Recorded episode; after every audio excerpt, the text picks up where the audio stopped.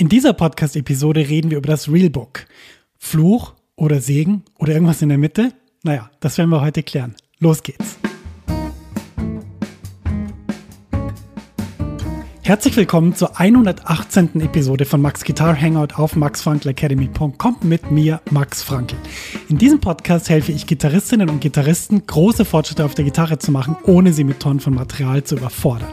Ich präsentiere nützliche Übungen und Konzepte, mit denen du fantastisch spielst und viel mehr Freude in deiner Musik hast. So begeisterst du nämlich dann auch dein Publikum. Mehr Infos über mich und meine Arbeit findest du auf meiner Website www.maxfrankelacademy.com.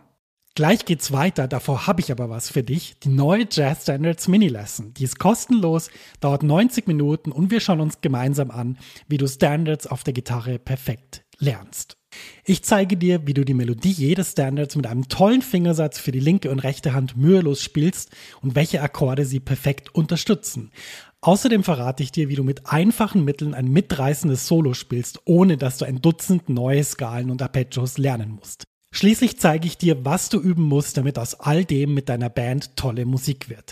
Meld dich jetzt für die Mini-Lesson an. Du findest sie unter www.maxfrankelacademy.com Schrägstrich Standards. Ich buchstabiere mal www.maxfrankelacademy.com S-T-A-N-D-A-R-D-S.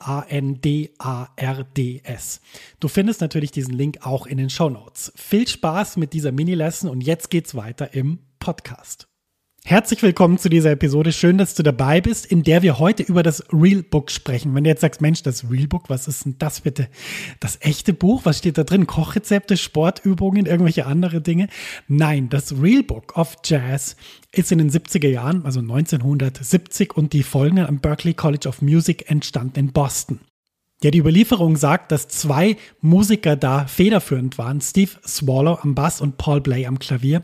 Und die haben zusammen mit einer Gruppe von Studierenden am Berklee College of Music in Boston eben diese Sammlung von Stücken rausgegeben. Das Real Book of Jazz ist eine Ansammlung von Jazz Standards und anderen Kompositionen, wir merken das daran, dass zum Beispiel auch Standards drin sind wie All of Me, Girl from Ipanema, also sehr berühmte Lieder, die auch teilweise schon sehr alt waren.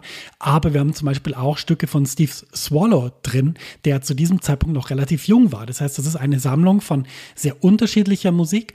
Und das Tolle ist eben, dass diese Sammlung von Jazz-Standards, also von Broadway-Melodien, von Bebop-Standards, von ganz unterschiedlichen Stücken eben diesen Jazz-Kanon bildet an Songs, die Jazzmusikerinnen und Jazzmusiker Musiker eben auf Sessions oder auch auf Konzerten dann immer gespielt haben. Das heißt, diese Sammlung war also sozusagen, wenn du das hattest, dieses Buch, dann hast du gewusst, okay, das sind die Stücke, die ich können muss. Und das war auch das Entscheidende. Es gab nämlich in der Zeit, also als ich dann aufgewachsen bin, so in den 90er Jahren, immer wieder natürlich auch ähm, äh, sozusagen offiziell herausgegebene Realbooks. Aber das Problem war dann oft, da hast dann irgendwie gesagt, Mensch, ich will diesen Standard spielen und war der da nicht drin. da gab es zum Beispiel drei Ausgaben, dann war irgendwie in Ausgabe eins war einfach ein Standard nicht drin, den du unbedingt spielen wolltest.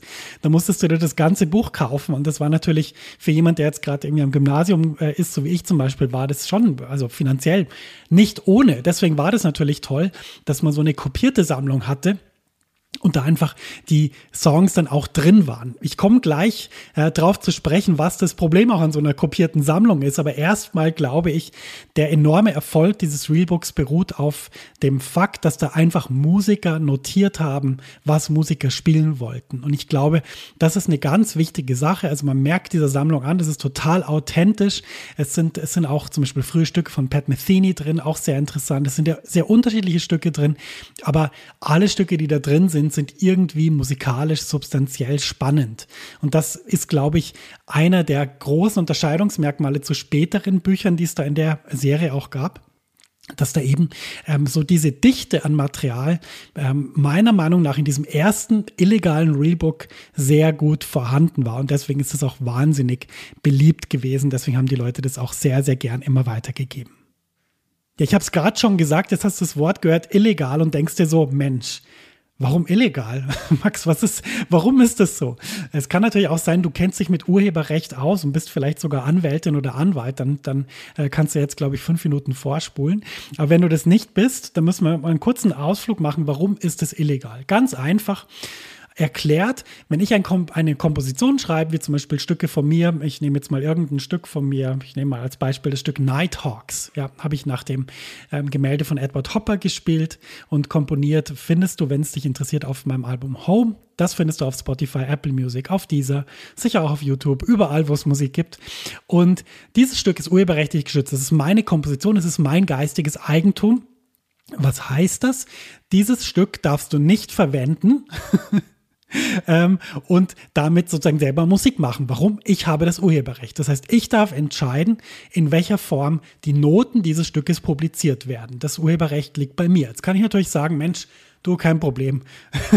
Hier hast du die Noten, spiel die Noten, spiel das Stück. Das kann ich tun, ja, als Komponist habe ich da die Rechte, aber wenn mich niemand fragt und wenn auch niemand sagt, du, wie viel willst du dafür haben, dass wir dein Stück jetzt aufschreiben und es dann verkaufen oder halt austeilen, aber verkaufen und austeilen ist in dem Fall halt eine Veröffentlichung. Und ähm, wenn mich niemand fragt, dann ist es illegal, weil dann tangiert es mein Urheberrecht. Und so war das mit dieser Sammlung an Stücken natürlich auch. Das heißt, es wurde halt nicht gefragt. Darf ich, also an den Komponisten von, ich sag jetzt mal, Girlfriend Ipanema, darf ich dieses Stück jetzt herausgeben? Darf ich das verteilen? Und das hat man nicht gemacht. Warum man es nicht gemacht hat, kann ich nicht beurteilen. Ich war nicht dabei. Ich habe nie mit jemandem geredet, der da beteiligt war. Ich weiß es schlicht nicht. Das kannst du vielleicht selber recherchieren, wenn das irgendwo ähm, dokumentiert ist. Fein, wahrscheinlich wird es da keine Aussagen drüber geben. Ja, da wurde nicht gefragt und deshalb ist so eine Publikation natürlich illegal. Und ähm, das war auch der Grund, warum dann irgendwann die Verlage natürlich auch offizielle Rebooks rausgegeben haben, ähm, wo sie natürlich um die Veröffentlichungsrechte gebeten haben und natürlich sich die gesichert haben, denn das kostet Geld. Also es ist nicht so, dass dann jemand sagt, ja, klar darfst du das Stück aufschreiben, ich bin mega froh, sondern es ist dann so, dass jemand sagt, ja, wir sind der Verlag XY, wir halten die Rechte an den Kompositionen von, ich sage jetzt irgendeinen Namen, Pat Metheny. Äh, wenn du die notieren willst, herzlich gerne, aber das kostet dich Summe und dann kommt eine Summe. So ist es. Deshalb war dieses Buch illegal und ähm, deswegen hat sich das auch irgendwann ja nicht mehr so richtig ver, ver, äh, verbreitet, weil das einfach dann irgendwann so war, dass halt die Verlage mit eigenen Sachen gekommen sind. Ähm, dann war es auch so, dass, wie soll ich sagen, der Standard von Notation, der war super gut. Also dafür, dass, dass das Menschen gemacht haben, die sozusagen nicht ihren Hauptberuf da drin haben, weil Steve Swallow ist einfach ein Bassist und ein Komponist, aber kein Kopist meines Wissens nach. Also jemand, der da nicht seinen Hauptberuf drin hat, ähm, das zu notieren, das ist sehr, sehr, ähm, wie soll ich sagen, auf einem hohen Niveau. Aber natürlich sind auch dort Fehler passiert. Und das weißt du vielleicht selber, wenn du jetzt äh, Musiklehrerin oder Musiklehrer bist oder wenn du irgendwie anders schon mal versucht hast, jemanden zu unterrichten es passieren beim Notieren dauernd Fehler. Ja, weil Notieren ist eigentlich eine eigene Aufgabe. Das ist eine Sache, die man nicht mal so nebenbei macht, so nach dem Motto, du, ich schreib dir das mal schnell auf, sondern wenn man mal das so richtig aufschreiben will, also wenn die Noten stimmen sollen, die Akkordsymbole, die Rhythmik, ähm, die, die äh, Spielanweisungen und so weiter, dann ist das ganz schön anstrengend. Das ist eine ganz schöne Aufgabe. Und diese Noten von, des Realbooks sind dann teilweise auch, ja, da hat sich mal jemand ein bisschen verhört oder es gab auch Versionen, wo jemand das einfach immer anders gespielt hat und, und äh, man aber nur die Version kannte, ja. Und dann ist einfach eine Version von einem Stück, ähm, wie soll ich sagen, in, in den Kanon eingegangen, die vielleicht gar nicht so populär wurde, die dann doch eine andere, viel populärere Version mit Änderungen abgelöst worden ist. Genauso ist es natürlich mit Akkordsymbolen. Also da gibt es gerade im Jazzbereich, da will ich jetzt nicht drauf eingehen, sonst sonst der dauert die Episode zwei Stunden länger. Aber da ist es so, und da gibt es ja viele Möglichkeiten, Akkorde zu notieren. Und es gibt äh, zum Beispiel wie im Jazz-Theoriebuch von Mark Levine bestimmte, soll ich sagen, bestimmte Art, sozusagen da System reinzubringen. Aber dadurch, dass jeder und jede das halt für sich macht, kommt auch oft dann Akkordsymbole vor, wo man sich denkt, naja, okay, das, das könnte man so schreiben, aber ich habe das auch schon mal anders gesehen, zum Beispiel. Also äh, sämtliche Versionen, die man da sieht, zum Beispiel, ich mache ein Beispiel C7, C79, C9, C13, C7913, C7, 9, 13. Äh, Habe ich mich jetzt wiederholt? Ich weiß es nicht. Auf jeden Fall, diese unterschiedlichen Versionen auch von Akkordsymbolen, die sorgen natürlich auch für Verwirrung. Und deshalb habe ich auch gesagt, das Realbook Fluch oder Segen. Ich denke, Segen eindeutig dadurch, dass man halt, so wie ich das damals gemacht habe, in, in die Stadtbücherei geht, Mensch, das ist lang her, ähm, eine CD ausleiht, da ist ein Stück drauf, man schaut in sein Realbook und sieht im Inhalt so seines, ah, Corcovado, okay, das ist da drin. Und dann sieht man eben die Noten und versucht es daher zu lernen. Das ist Segen, das ist total gut, das ist eine total große Motivation. Wo ist der Fluch? Ja, der Fluch ist einfach, wenn der dritte Akkord nicht stimmt und du einfach dann zehn Jahre lang den dritten Akkord falsch spielst und nicht auf die Idee kommst oder vielleicht auch nicht kannst, sozusagen selber mal nachzugucken, wie ist denn das eigentlich im, im äh, Original? Also wie, wie, wie klingt denn das, ja? Und ähm, da sind ganz viele Fehler dann natürlich in, in den Büchern drin gewesen, die man dann einfach nicht rausbekommen hat, beziehungsweise die man gar nicht wusste, dass sie drin sind und auch gar nicht dann ändern konnte. Deshalb auch ein bisschen Fluch des Rebook. Ja, ich möchte natürlich, äh, nachdem ich jetzt das bisschen auseinandergenommen habe, Fluch oder Segen, ich möchte natürlich noch Verbesserungsvorschläge bringen, wie man jetzt mit solchen Noten grundsätzlich umgehen sollte, egal von wem sie kommen, egal ob das ein Verlag publiziert hat, ob das dieses, dieses illegal kopierte Realbook ist, ob man irgendwo ein Sheet bekommt von einem befreundeten Musiker oder befreundeten Musikerin. Wie sollte man damit umgehen? Ich glaube, grundsätzlich ist es so, dass man erstmal schauen muss, wie klingen denn die Sachen, die ich lernen will. Also, dass man irgendeine Aufnahme nimmt, die irgendwie Relevanz hat. Zum Beispiel bietet sich das an, beim, bei meinem Beispiel jetzt zu bleiben, Corcovado, da gibt es äh, unglaublich tolle Versionen von Stan Getz.